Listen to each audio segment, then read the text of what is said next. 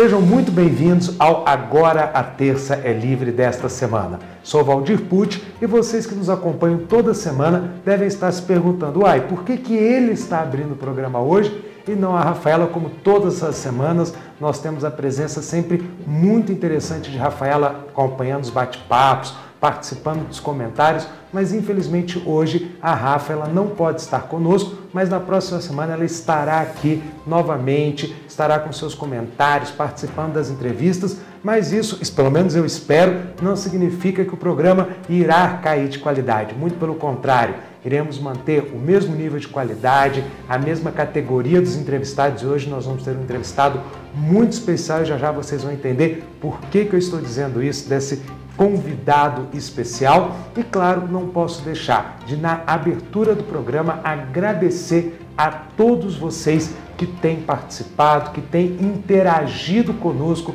nas nossas redes sociais. Já pegamos aí muitas ideias de programas que nós vamos começar a realizar. Então as pessoas estão mandando ideias, propostas, é, sugestões de convidados que para nós mostram justamente que o Agora a Ter Ser Livre tem crescido a cada semana e principalmente tem atingido o seu objetivo, que é você, que é ajudar você a formar a sua opinião, ajudar você a entender o Brasil e o mundo como nós sempre falamos, baseado na verdade, baseado em fatos e não em narrativas. E hoje a gente ainda vai falar um pouquinho de narrativa mais para o final do nosso programa. É, e acho que vocês já entenderam o que eu quero dizer. Mas o importante é isso: é que todos têm que ter opiniões, mas opiniões baseadas em fatos. E o agora a terça é livre, quer justamente isso. Então, quando vocês nos mandam mensagem, quando vocês interagem conosco nas redes sociais, é uma demonstração clara de que estamos atingindo os nossos objetivos. E como diz Rafaela, não deixe de nos seguir nas redes sociais, não nos não deixe de é, ativar as notificações e não posso deixar de falar a famosa frase de Rafaela. Brasília está pegando fogo, mal começando o novo governo, mal iniciando o novo governo, porque seis meses num período de quatro anos ainda é um início. A eleição acabou de acontecer, a posse praticamente acabou de acontecer e nós temos aí Brasília pegando fogo. E por incrível que pareça, já existem muitas pessoas falando sobre as próximas eleições já agora em 2023. E fiz esse comentário para justamente fazer o gancho e apresentar o nosso entrevistado de hoje, que é uma pessoa muito conhecedora deste processo. Então eu queria apresentar a vocês o nosso convidado, o Dr. Fernando Alencastro. Fernando, primeiro, muito obrigado pela sua participação no Agora a Terça é Livre. Em meu nome, em nome da Rafaela, que infelizmente não pôde estar aqui, gostaríamos de realmente agradecer essa presença. Mas, Fernando, vou te pedir só um minutinho antes da gente começar a conversar, eu apresentar o seu currículo para quem está nos ouvindo. Gente, o doutor Fernando Alencastro, ele é especialista em direito eleitoral, vice-presidente do IEDF, analista judiciário do TSE, professor e fundador da Escola do Eleitor. Fernando, mais uma vez, muito bem-vindo ao Agora a Terça é Livre. Professor Valdir, telespectadores do Agora a Terça é Livre, a satisfação é toda minha eu venho acompanhando desde o início o podcast seu e da Rafaela como telespectador. Estar aqui agora dentro do estúdio gravando me traz uma grande honraria e uma grande satisfação. Como você mesmo falou, as eleições elas estão começando a pegar fogo. Como é um jargão aqui do programa de vocês, né? Brasília está pegando fogo, as eleições estão acendendo a sua fogueira. Agora eu vou te interromper só por um comentário, Fernando. Você falou aí que a eleição já está pegando fogo. Eu vou chamá-lo de Fernando. A gente, para quem não sabe, Fernando já é um grande amigo, trabalhamos juntos. Então, além de um grande especialista, é uma honra como amigo tê-lo aqui no Agora a Livre. Então, não teremos formalidade de doutor Fernando, mas será simplesmente Fernando. Fernando, quando a gente teve a ideia de convidá-lo, eu queria te contar essa história, porque eu acho que vai introduzir muito bem, acredito que você quer falar. Quando nós tivemos a ideia de convidá-lo para participar aqui do programa, houve um questionamento. Qual vai ser o tema que fiz? A gente sabia que ia ser sobre direito eleitoral, mas havia o questionamento, qual vai ser o tema, qual vai ser o assunto? E aí veio a proposta, eleições 2024, já é hora ou já vai começar? E muitos da produção do programa perguntavam, mas é isso mesmo, professor é, Valdir? 2024, vamos falar disso hoje? Será que não está muito atemporal? E eu respondi, não está e vocês vão entender por quê. Fernando, com você, meu caro. É isso mesmo, Valdir. A ideia foi aquela refrão, inclusive, de uma música da Legião Urbana. Eleições 2024, ainda é cedo? E a gente viria aqui bater esse papo e responder que não é cedo, que a hora é essa. E por que isso? Dentro de uma eleição, você sabe, e os telespectadores também têm essa noção, existem aqueles chamados personagens eleitorais. São aquelas pessoas que atuam em uma eleição e nós temos os, as próprias candidaturas, os partidos políticos, a justiça eleitoral, que é quem organiza, e a parte do eleitorado. Então a ideia que a gente fale sobre o vértice de cada um deles como é que estamos agora em junho de um ano não eleitoral, como esse é, esse é o de 2023, mas já com um pé nas eleições de 2024?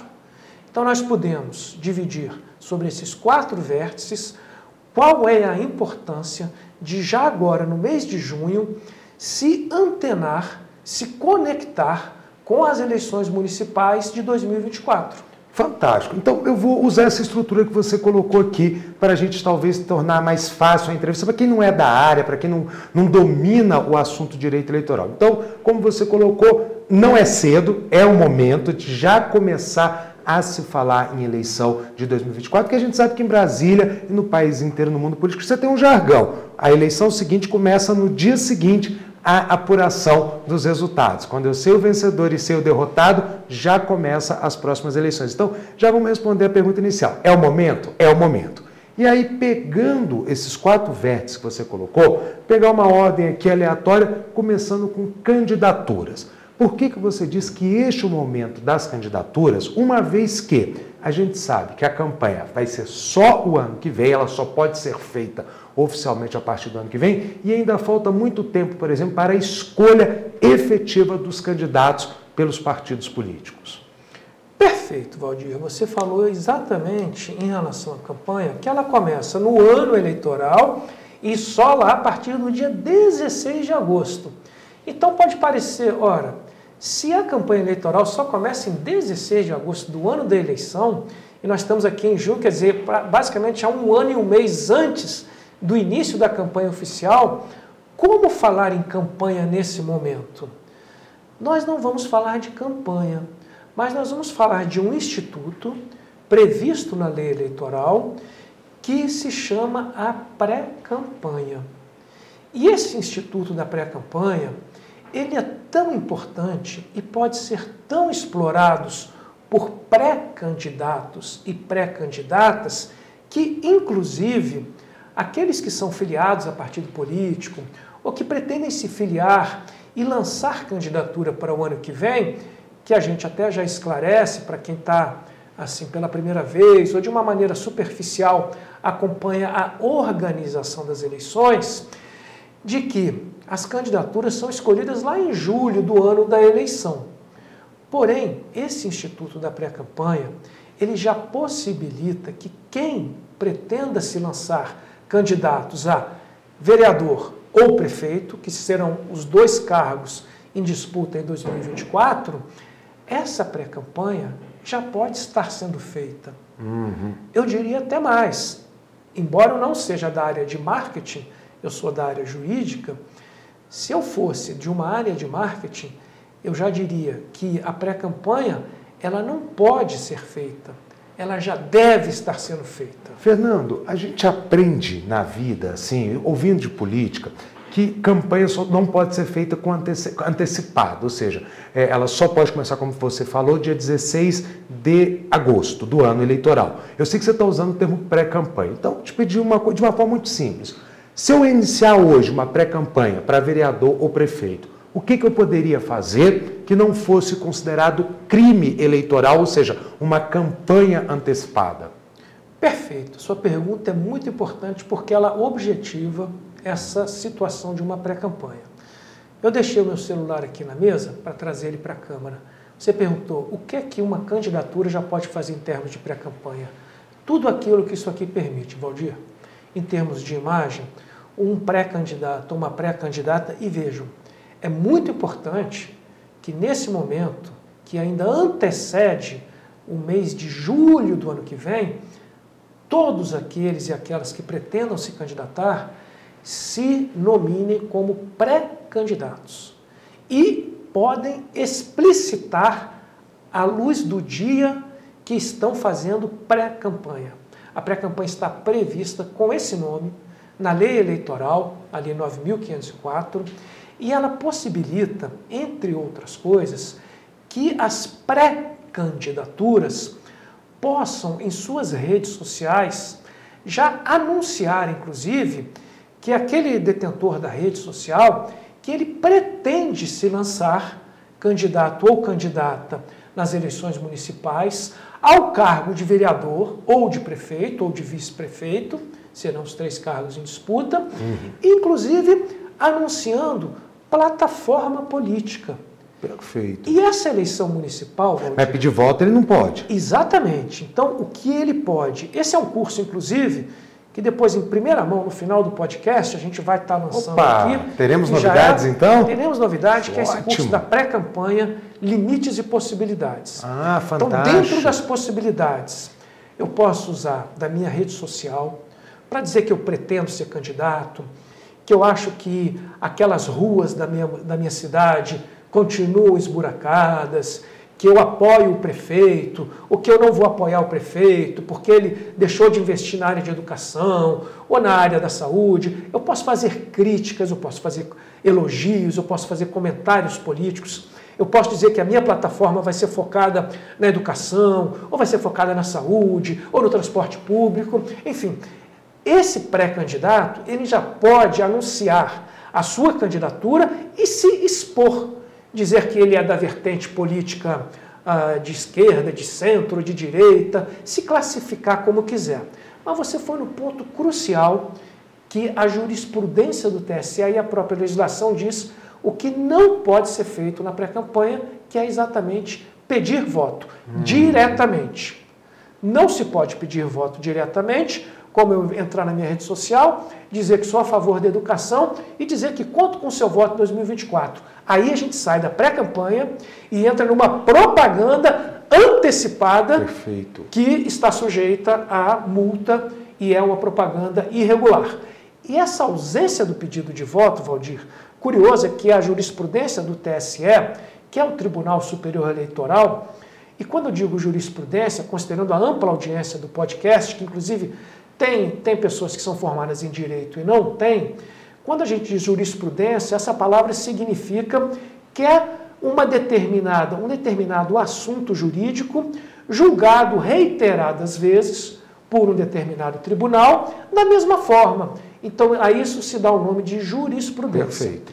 E essa jurisprudência diz que, além da proibição de pedir voto direto, é proibido também o uso do que se chamou lá no direito norte-americano das magic words, ou, para uma tradução livre para o português, das palavras mágicas. E por que se evitar as palavras mágicas? Porque, felizmente, o Brasil tem uma gama de profissionais de marketing tão qualificado que, quando a lei diz não pode pedir voto direto, vote em mim.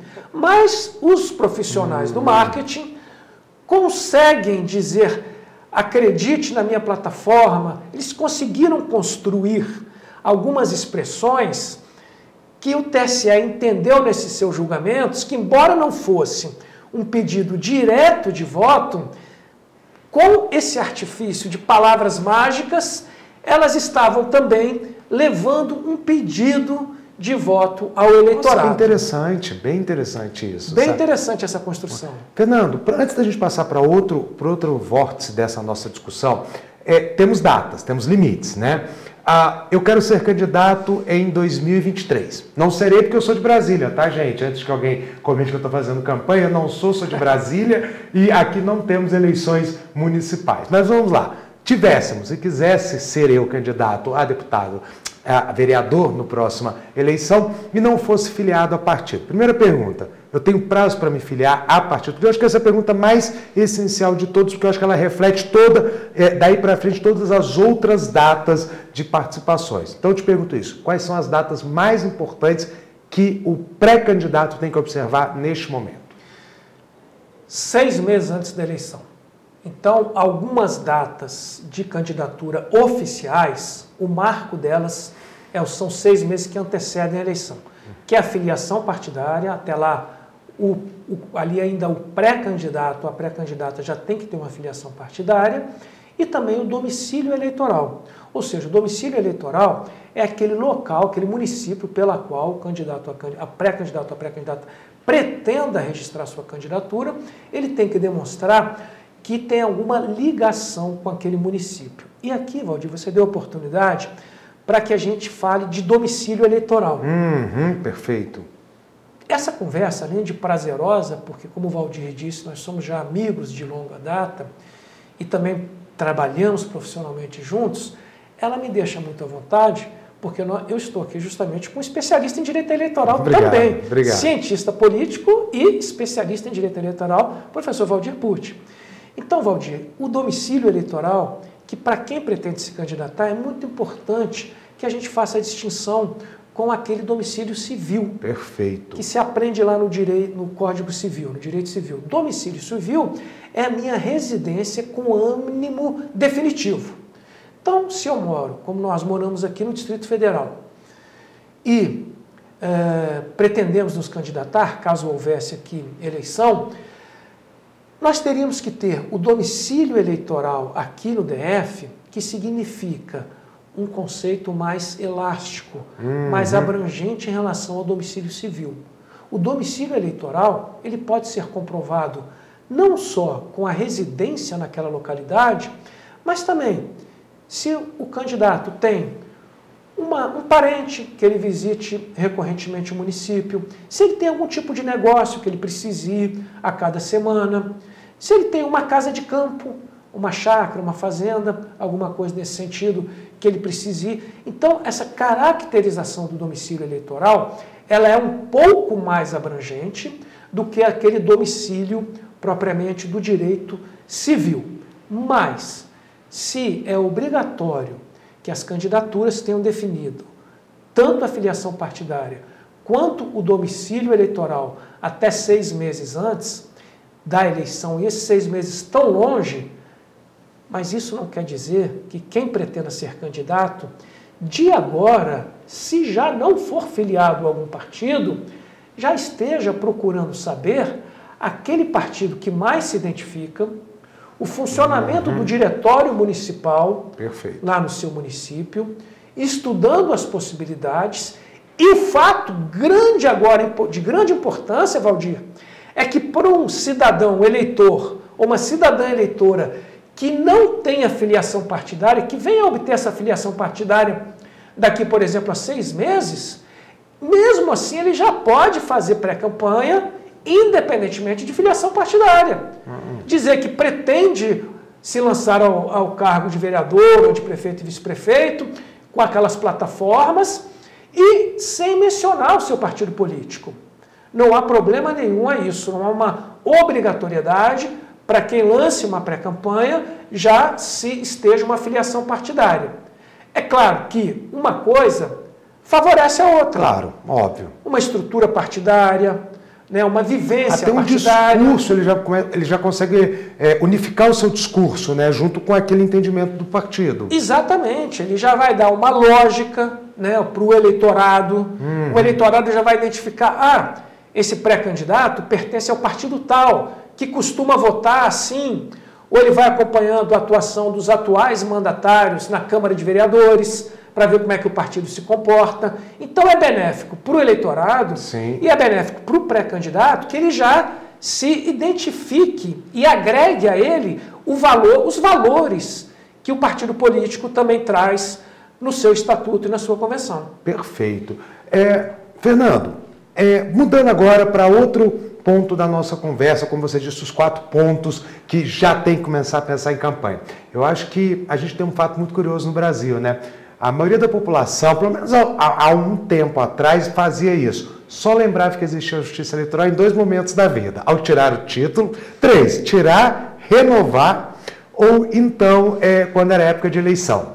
E a gente sabe que a Justiça Eleitoral é um órgão que existe permanentemente. Ele não aparece do nada a cada dois anos no restante do país, a cada quatro anos aqui em Brasília. Hoje, o que a Justiça Eleitoral está fazendo já focando nas eleições de 2023? Excelente 2024, pergunta. 2024. Nesse ano de 2023, como é um ano pré-eleitoral, Valdir, a gente gosta sempre de trazer um paralelo com as os desfiles das escolas de samba uhum. Nos grandes centros. Começou no Rio de Janeiro, os de São Paulo também, hoje em dia são mega desfiles. E uh, eu sempre ouvi do carnavalesco, das escolas de samba, que quando a escola termina, lá no final da passarela, o seu desfile, na segunda-feira seguinte, a escola já está reunida no barracão, a diretoria, pensando em quê? No próximo desfile. Perfeito. Porque para que aquela, aquele, aquela escola, com aquelas diversas alas, fantasias, o samba enredo, para que aquilo tudo acontecesse ali no prazo de, de 90 minutos, que é o do desfile, a escola passou um ano antes se preparando uhum. para gastar aqueles 50 minutos. A eleição é a mesma coisa. Eleitores e eleitoras. Quando vocês se dirigem à urna eletrônica, naquele primeiro domingo de outubro para o primeiro turno, e onde houver necessidade, no último domingo de outubro para o segundo turno, e teclam lá o número dos seus candidatos, Aquele momento que para o eleitor dura dois minutos, Valdir, a Justiça Eleitoral passou dois anos para preparar aquele momento. Uhum. Porque é uma logística continental, dado o tamanho do nosso país, em, em que há diversas fases e etapas que são todas preparadas com um ano e meio a dois de antecedência. Então, nesse momento, agora, por exemplo, além de estar renovando a frota de urnas eletrônicas e são licitações complexas, demoradas. Então, além de estar renovando parte da frota de urnas eletrônicas, a Justiça Eleitoral já está pensando na regulamentação das eleições. Uhum. Nós temos algumas leis básicas eleitorais, a 9.504, que é a Lei Geral das Eleições, a 6490, que é a Lei das Inelegibilidades, a dos partidos políticos Perfeito. e outras leis que são leis âncoras. Porém, a Justiça Eleitoral tem também o papel de ser uma instituição regulamentadora da legislação eleitoral. E toda eleição, o TSE expede as chamadas resoluções eleitorais, que são resoluções temáticas, muito didáticas, excelentes para estudo, nas quais registro de candidatura, tem a resolução de registro, uhum. propaganda eleitoral, a resolução da propaganda, diplomação, a resolução da diplomação, apuração, a resolução da apuração. Então, cada etapa do período eleitoral, a cada etapa corresponde uma resolução. E essas resoluções, elas precisam estar editadas até o fim desse ano que antecede a eleição. Perfeito. E para que o plenário do TSE aprove essas resoluções até dezembro, agora já no primeiro semestre do ano de 2023, o tribunal, juntamente com os tribunais regionais eleitorais, já estão divididos em grupos de estudo temáticos, chamados os GTs, grupos de trabalho, que elaboram essas minutas de resolução com a perspectiva do ano anterior, da eleição anterior, aquilo que deu certo e aquilo que precisa ser aprimorado, para que seja encaminhado pelo relator ou pela relatora ao plenário até o mês de até o final desse ano de dezembro. Portanto, seja sobre o aspecto tecnológico de renovação do quadro de urnas eletrônicas, seja sobre o aspecto da regulamentação das eleições, nesse momento, em junho, no primeiro semestre de 2023, a Justiça Eleitoral já está a pleno vapor se movimentando para a organização das eleições de 2024. Fernando, é, só para complementar essa questão, eu também posso dizer que a Justiça Eleitoral também já está fiscalizando as eleições de 2024. 2024. Pergunta que eu quero te fazer objetiva. Se eu vi, por exemplo, um pré-candidato se colocando como candidato, ou se eu vi alguém pedindo votos já nessa eleição, ou então já começando a cometer crimes mesmo, do tipo compra de votos, etc. É, eu tenho como fazer uma denúncia para a Justiça Eleitoral, ela tem como já começar a atuar, ou tem que esperar a campanha eleitoral para que isso possa ser efetivado? Depende, Valdir. Algum tipo de ação judicial eleitoral, ela tem também um marco inicial hum. para que ela possa ser proposta, como por exemplo, a famosa AIGE, Ação de Investigação Judicial Eleitoral, na qual se admite para aquela eleição que ela seja proposta a partir do mês de julho, logo após as convenções e o início do registro de candidatura. Porém, se, como você mencionou, um cidadão, um partido político, um pré-candidato perceba que já há uma movimentação irregular de pré-candidaturas, ao invés de estarem fazendo uma pré-campanha, estarem de fato fazendo uma campanha, atos de campanha com pedido de voto, às vezes com gastos de dinheiro, a Justiça Eleitoral, como integrante do Poder Judiciário, está sempre de portas abertas Perfeito. a receber eventuais ações que estejam ali demonstrando alguma irregularidade eleitoral. Então, por meio de outras classes processuais, como uma representação, pode sim, se chegar à Justiça Eleitoral, o cidadão comum, se não for assistido por um advogado para entrar na Justiça, pode encaminhar ao Ministério Público Eleitoral Perfeito. algum tipo de irregularidade e o Ministério Público, uma vez avaliando aquele fato, poderá propor a devida ação judicial eleitoral perante os órgãos do, da Justiça Eleitoral. Perfeito. E aí eu vou fazer um gancho aqui para nossa nosso terceiro ponto do que nós falamos dos quatro vértices, vórtices da, dessa questão da, da preparação para a eleição do ano que vem. Vamos falar do eleitor.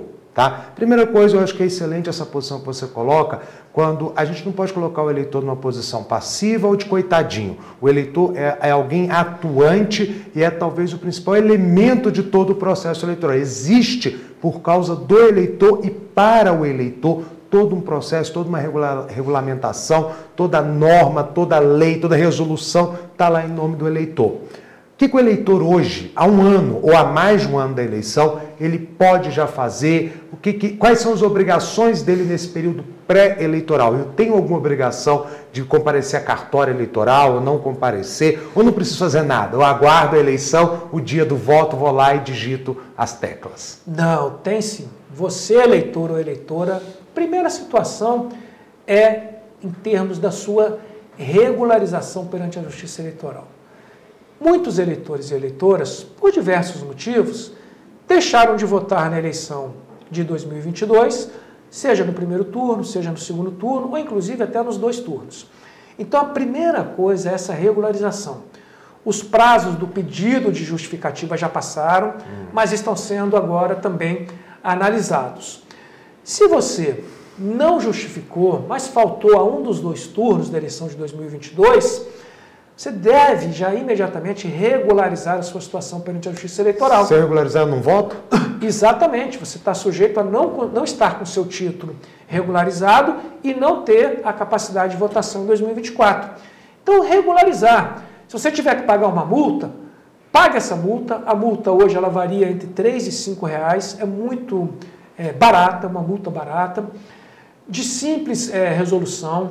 Você pode entrar no site de tribunais regionais eleitorais, no site do Tribunal Superior Eleitoral, emitir a guia e se dirija ao seu cartório para regularizar a sua situação. Outra coisa muito importante, Valdir, a eleição do ano que vem é uma eleição municipal. Fernando, vou voltar só um pouquinho, porque claro. me, me, fiquei com uma dúvida, talvez quem esteja ouvindo o podcast tenha ficado também com essa dúvida. É, nós temos duas situações diferentes. É quem está irregular junto à Justiça Eleitoral e quem perdeu o prazo para justificar a ausência na eleição passada. A pessoa que está irregular, como você falou, ela não vota. Ela, se ela não regularizar, ela não pode votar em 24. É isto? É isso desde que ela tenha uma ausência em três turnos de eleição. Perfeito. Veja, o ano passado foi uma eleição presidencial. Então a eleição ocorreu em dois turnos. E cada turno é considerado uma eleição. De maneira que aquele eleitor ou eleitora que o ano passado não votou, e se ele não tiver votado também na eleição de 2020, por um motivo ou por outro, ele acumula três ausências consecutivas sem justificativa, o título dele ou dela, inclusive, será cancelado. Está irregular. Está irregular. Perfeito. E se não regularizar, não vai ter voto em 2024. Agora, se eu só não votei no segundo turno da eleição presidencial e não justifiquei a minha ausência nesse segundo turno, eu não estou irregular, eu só não justifiquei. Eu consigo votar, eu sei que eu tenho que justificar, eu tenho que regularizar, mas eu consigo votar ainda no primeiro turno de 24? Consegue. Essa ausência, com menos de três eleições consecutivas, ela não impede o eleitor e a eleitora de votar na próxima. Mas esse eleitor vai estar acumulando Perfeito. ou vai estar deixando para trás uma certidão que se chama, Valdir, certidão de quitação eleitoral. Porque, embora uma ausência sem justificativa não elimine a possibilidade de voto numa próxima eleição, uhum. mas esse cidadão ou essa cidadã ela não está quite com a justiça eleitoral. Ah, é, você vê que são detalhes isso que muitas vezes o eleitor se perde. Eu tô, não, não justifiquei, não vou votar. Não, você pode até votar, mas aí você só não está quite na não situação. Não está quite com a justiça eleitoral. Isso impede alguns atos da vida civil. Hum. Às vezes, lá no TSE, eu recebo ligação e falo, olha, eu estou precisando viajar para o exterior, eu fui tirar meu passaporte e a, a certidão que pode ser emitida pelo site... Sim ela está dizendo que eu estou em débito com a justiça eleitoral. Aí a gente vai conversando com o eleitor, com a eleitora, mas o que? Não, eu deixei de votar na eleição de 2020. Então é isso. Se você deixou de votar em 2020, mas votou em 2022, para efeitos de quitação com a justiça eleitoral Perfeito. e, consequentemente, para alguns atos da vida civil, inclusive tirar passaporte, é necessária essa certidão de quitação.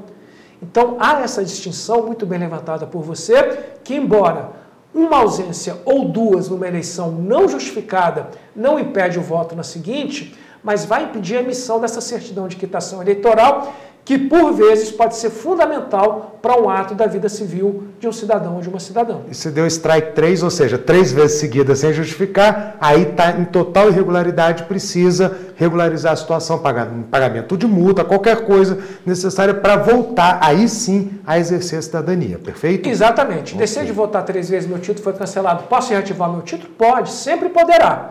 Mas vai ter um procedimento ali formal para essa regularização. Ainda sobre o eleitor, o que mais você gostaria de dizer para os eleitores que nos escutam e que querem participar plenamente de 24? Muito importante. Como é uma eleição municipal e a gente tem aqui municípios que são muito próximos e às vezes vivem a realidade do município vizinho, se você pretende levar o seu título, aqui por exemplo no DF, nós não teremos eleição em 2024. Perfeito. Né? Mas, é, no meu caso, que eu tenho, vamos dizer, uma chácara no município em Goiás ou no Rio Grande do Sul, algum lugar que eu frequento também, é importante que eu possa transferir o meu título eleitoral, dado que eu terei esse domicílio por conta dessa, dessa chácara, dessa uhum. fazenda que eu tenho lá, para o quê? Para nas eleições municipais eu exercer o meu voto lá onde eu tenho uma casa de campo. Você também tem interesse lá. Que você, tem você interesse tem naquele prefeito, naquela Câmara de Vereadores. Então isso é muito importante. Fique atento aos prazos de transferência de domicílio eleitoral. Porque pode ser que, que você se interesse em mudar, transferir o seu título para onde você comprove um domicílio eleitoral por afinidade com quem vai ser candidato por lá, ou porque aquele município ele tem decisões importantes que vão refletir no seu, ou aqui a população do DF, que consegue demonstrar algum tipo de ligação com o município aqui do entorno, que possa fazer uma transferência. Agora, claro, essa transferência ela tem que ser voluntária, hum, ela tem que ter hum. comprovadamente que o eleitor demonstre essa ligação com o município seguinte, e ela pode se constituir em crime se for organizada por partido político ou por pré-candidato uma transferência de domicílio em massa fraudulenta. Então não é isso a que estamos nos referindo. Estamos nos referindo a essa transferência voluntária devidamente comprovada a ligação do morador, por exemplo, do DF com um município do entorno, aonde ele possa justificar perante o juiz eleitoral a sua é, ligação com o município para o qual ele pretende fazer a transferência do seu título e, consequentemente, a transferência do seu voto para 2024. Você, já respondeu o que eu ia te perguntar. Essa questão que a gente sabe que pode haver fraude nessa transferência, mas você explicou muito bem em quais situações não é fraude, em quais é fraude e as consequências de uma fraude nessa transferência. Agora, uma dúvida só. Vamos supor que eu tivesse uma chácara aqui em Lusiânia. Para quem não é do Distrito Federal, região, Lusiânia é aqui uma região próxima do Goiás, município próximo ao Distrito Federal. Então a gente já está em outro estado. Fernando, se eu tenho uma chácara em Lusiânia, transferi meu, meu, meu, domicílio eleitoral para Lusiânia, porque eu tenho interesse na eleição lá, por questão de infraestrutura da região onde está minha chácara. Eu posso depois retornar esse título ao, ao DF para votar em 2026 aqui no DF, que é onde eu moro, onde eu tenho minha residência fixa, ou há um prazo para essas transferências? Sempre haverá um prazo. O prazo para as eleições de 2024 eles vão corresponder a cerca de quatro meses antes do período da eleição. Porque em maio do ano da eleição, o chamado cadastro eleitoral, que é onde todos nós, eleitores e eleitoras, estamos relacionados, ele é fechado. Então, qualquer movimentação de domicílio eleitoral tem que ser feito antes do mês de maio da eleição, porque senão fica fechado o cadastro. E depois, você colocou muito bem, principalmente para quem mora no DF, se na eleição para governador e deputados distritais já quiser voltar o seu título, foi muito importante a gente ter feito aquele conceito do domicílio eleitoral, que como ele é mais abrangente e amplo, esse eleitor do DF ele pode se enquadrar com domicílio eleitoral tanto aqui no DF, porque reside aqui num apartamento ou numa casa, mas a cada 15 dias, ou uma vez por mês, ou uma vez por semana, ele vai para essa chácara de Lusiânia. Hum. Então ele vai conseguir justificar uma relação com Lusiânia para a eleição municipal e, portanto, pedir a sua transferência para lá na eleição municipal e depois pedir a volta para o Distrito Federal, que ele vai comprovar a sua residência aqui. E, portanto, dentro de uma daquelas hipóteses de caracterização de domicílio eleitoral também no DF. Fernando, nós estamos quase chegando no final da nossa entrevista, mas eu tenho que tratar dois pontos com você que eu não posso deixar. Primeiro, o nosso quarto ponto do nosso quadrado, que é justamente a figura dos profissionais é, que vão trabalhar na campanha eleitoral, que atuam na área de campanha eleitoral. É o momento deles também já estarem se preparando para essa, essa, essa campanha, para esse momento que ainda tem um ano e meio para chegar nela? Valdir, a hora é essa para quem pretende atuar como assessoria, consultoria, advocacia, de alguma forma estar envolvido nas eleições, a hora é exatamente essa. Dou como exemplo que há cerca de uma semana o Tribunal Regional Eleitoral do DF já lançou um curso de propaganda eleitoral. É claro que, inclusive, a, a abertura do curso de propaganda foi sobre a pré-campanha porque a propaganda propriamente já falamos que é só no ano eleitoral. Mas a capacitação desse profissional, o acompanhamento da legislação, das resoluções do TSE, do preparo em termos de do que, que a justiça eleitoral está fazendo, esse profissional deve começar, Valdir, eu diria já. A hora é exatamente essa, para que quando estivermos a um ano antes da eleição, que vai ser no primeiro domingo de 2023, e é quando o Congresso Nacional sempre faz alguma mini reforma uhum. eleitoral, esse profissional já esteja sabendo de todas as alterações legislativas. Eu não vou nem dizer que ele vai estar saindo na frente, porque nesse momento ele está saindo na hora certa. Ele vai estar saindo na frente de quem estiver atrasado. Perfeito. Mas quem for começar, quem for atuar em 2024, inicie a sua capacitação agora, principalmente acompanhando no Congresso Nacional a movimentação de alteração legislativa que já existe lá. E aí eu vou pegar um gancho. Eu te apresentei como fundador da Escola do Eleitor. O que é a Escola do Eleitor? Já que nós fechamos os nossos quatro pontos, o que é a Escola do Eleitor? Como é, como é que ela atua? A grande questão é essa. Claudio, a escola do eleitor ela surgiu de uma percepção que eu tive ao longo desses 28 anos de justiça eleitoral lá no TSE, de que o eleitor ele é muito pouco capacitado sobre os conceitos da cidadania eleitoral. Como acontece uma eleição, Qual a diferença do voto branco para o voto nulo? É verdade que se eu votar nulo, eu vou estar ajudando a candidatura Y ou X? Se eu deixar de votar, o que, que acontece? Qual é a diferença do sistema proporcional para o sistema majoritário? Interessante. O que faz um deputado distrital? O que faz um deputado federal? Qual o papel de um vereador, de um prefeito? Então, a escola eleitoral, ela surge dessa percepção, dessa lacuna de uma educação cidadã. A maioria dos institutos eleitorais e dos professores de direito eleitoral, ele mira o profissional que Sim. vai atuar. E aí ele já entra com juridiquês, ele já entra com expressões do mundo jurídico. A justiça eleitoral, embora tanto o TSE como alguns tribunais regionais tenham ações educacionais voltadas ao cidadão eleitor e à cidadã eleitora, essas ações são muito poucas ainda e não atingem as dezenas de milhões de eleitores que o Brasil tem. Então a escola do eleitor, ela surge com essa proposta de levar uma educação eleitoral ao alcance de todas e de todas, em uma linguagem popular, trazendo, explicando com clareza os conceitos que envolvem uma eleição.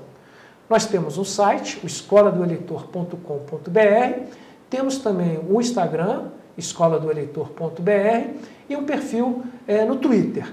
É um projeto embrionário, mas que já está no ar e que também já está apresentando um primeiro produto ligado também a indústrias, a instituições públicas, que é o projeto denominado Despertar da Cidadania, onde a Escola do Eleitor traz conceitos básicos de uma eleição para gerar uma capacitação. Valdir, nós percebemos que o brasileiro e a brasileira, a eleição, a política entrou no dia a dia. Perfeito. E todo mundo quer, às vezes, falar com um pouquinho mais de propriedade sobre um assunto, onde dificilmente ele encontra uma capacitação, porque essa capacitação ela normalmente é profissional e aí entra o linguajar que o cidadão e a cidadã leiga não conseguem atingir. Uhum. A escola do eleitor quer dialogar, quer educar de uma maneira apartidária, apenas levar os conceitos elementares, básicos de como funciona uma eleição, para que cada um dos eleitores e eleitores possa se atualizar e se aprofundar um pouquinho mais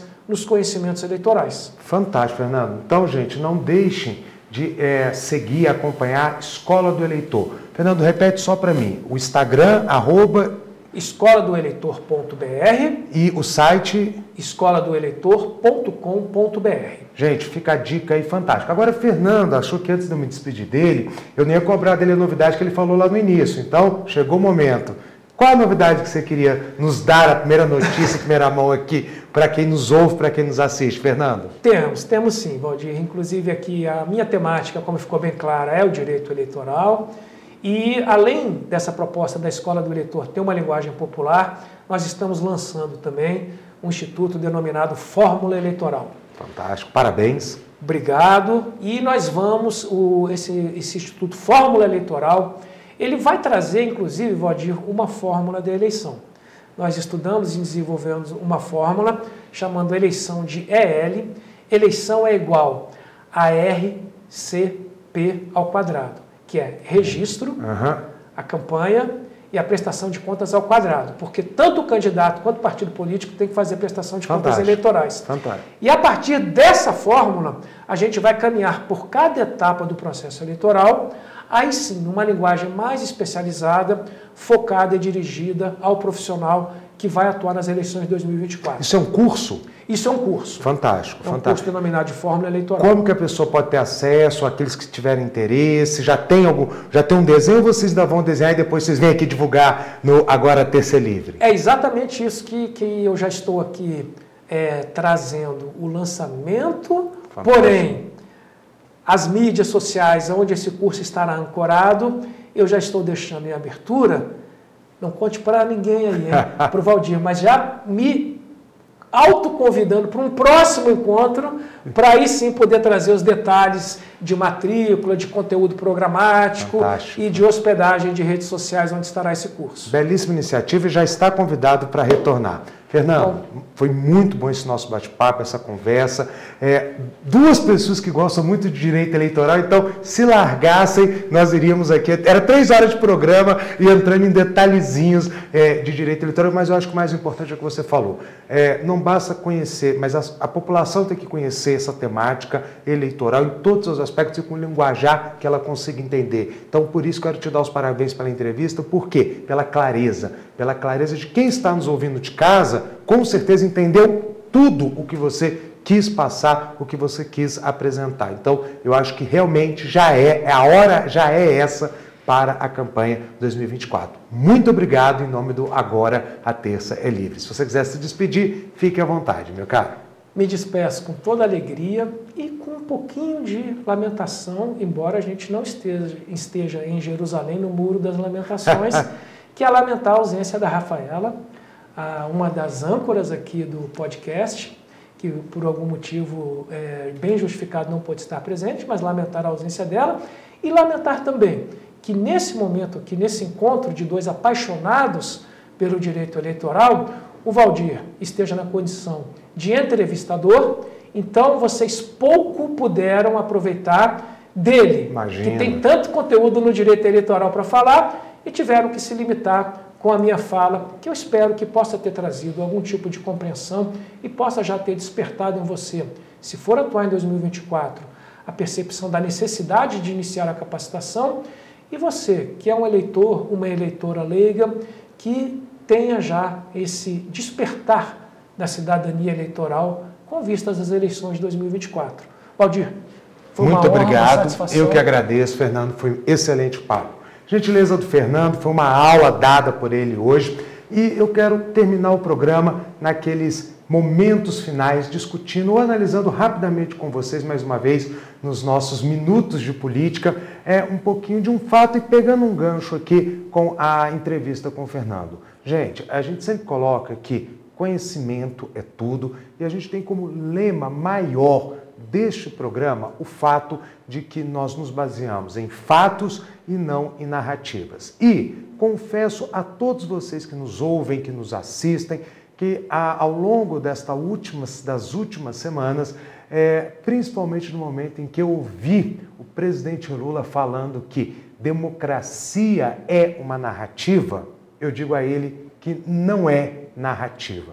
Democracia é fato, presidente. Democracia, ela tem critérios. Existem critérios muito bem definidos pela ciência política do que é um país democrático e do que não é um país democrático. A democracia, ela não se constrói com narrativas, ela se constrói com liberdades. A liberdade da oposição existir, a liberdade de você ter eleições periódicas, secretas e seguras a, é, sempre Democracia ocorre quando existe, se for a vontade do eleitor, alternância de poder. E o presidente sabe bem disso, porque foi a democracia nesse país que foi mantida das eleições de 23, de 22 para cá, porque o presidente, o presidente hoje em exercício era um representante da oposição, foi eleito em um sistema democrático e no dia 1 de janeiro de 2023 tomou posse. Isso é democracia, presidente, é o que nós temos.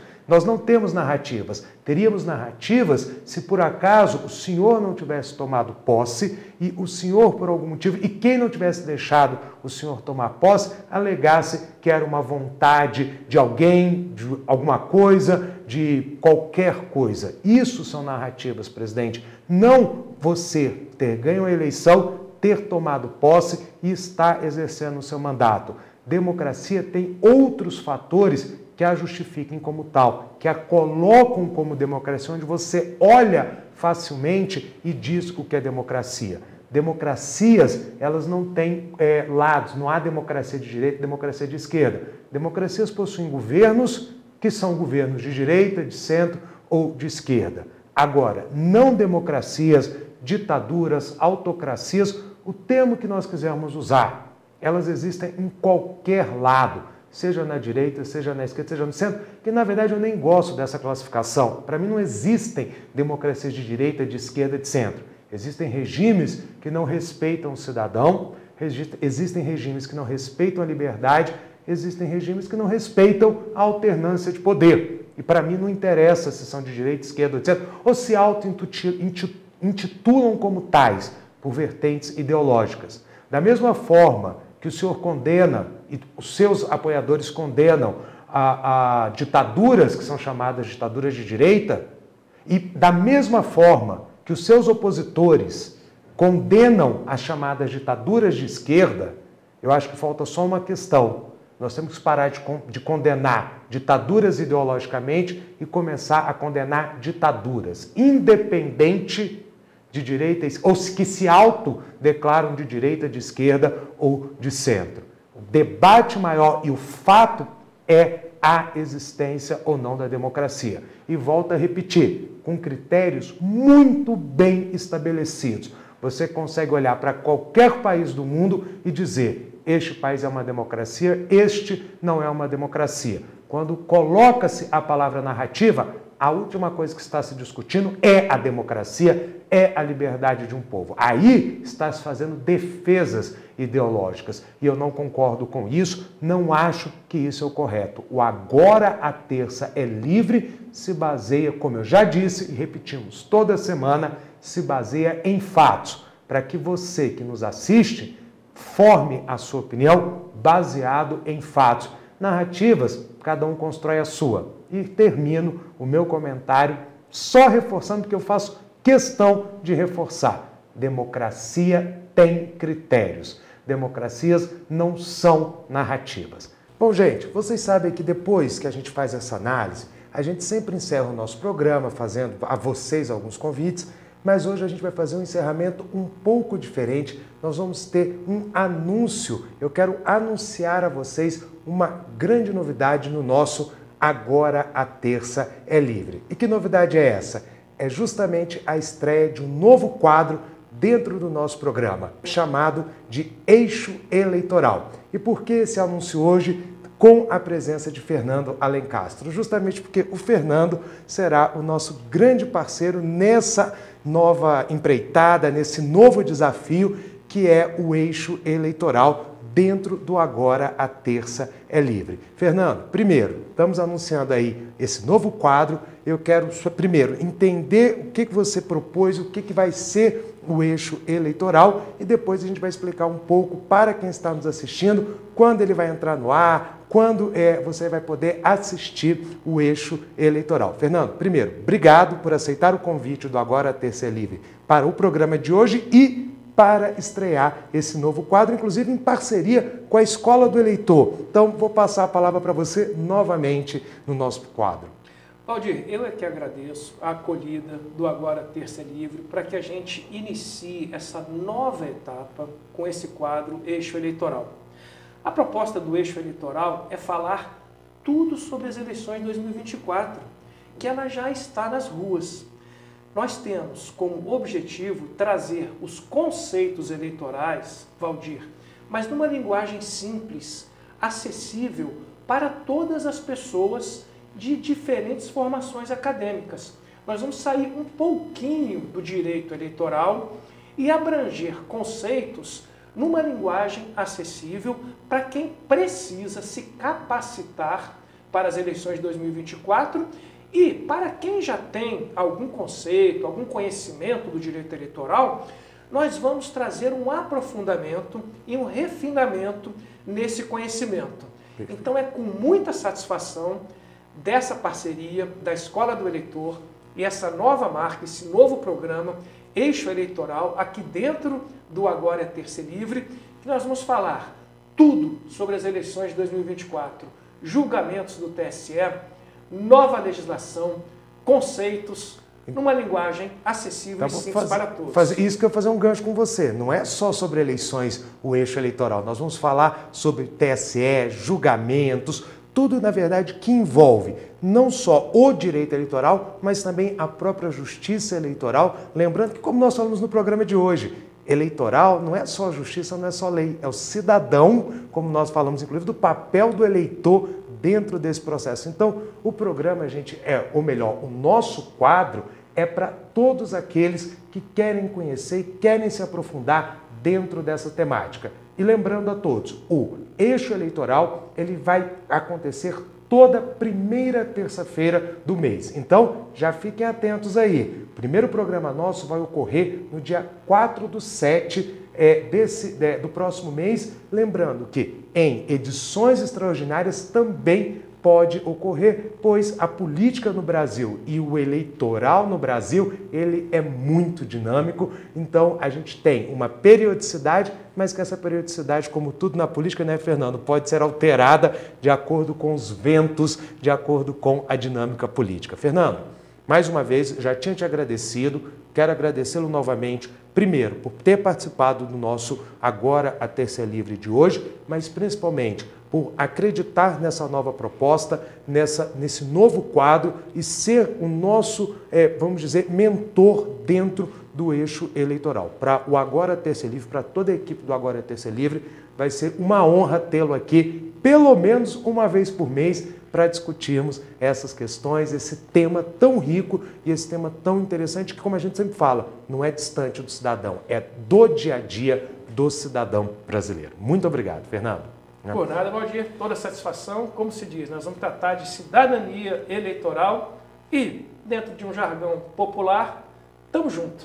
Tamo junto, Fernando.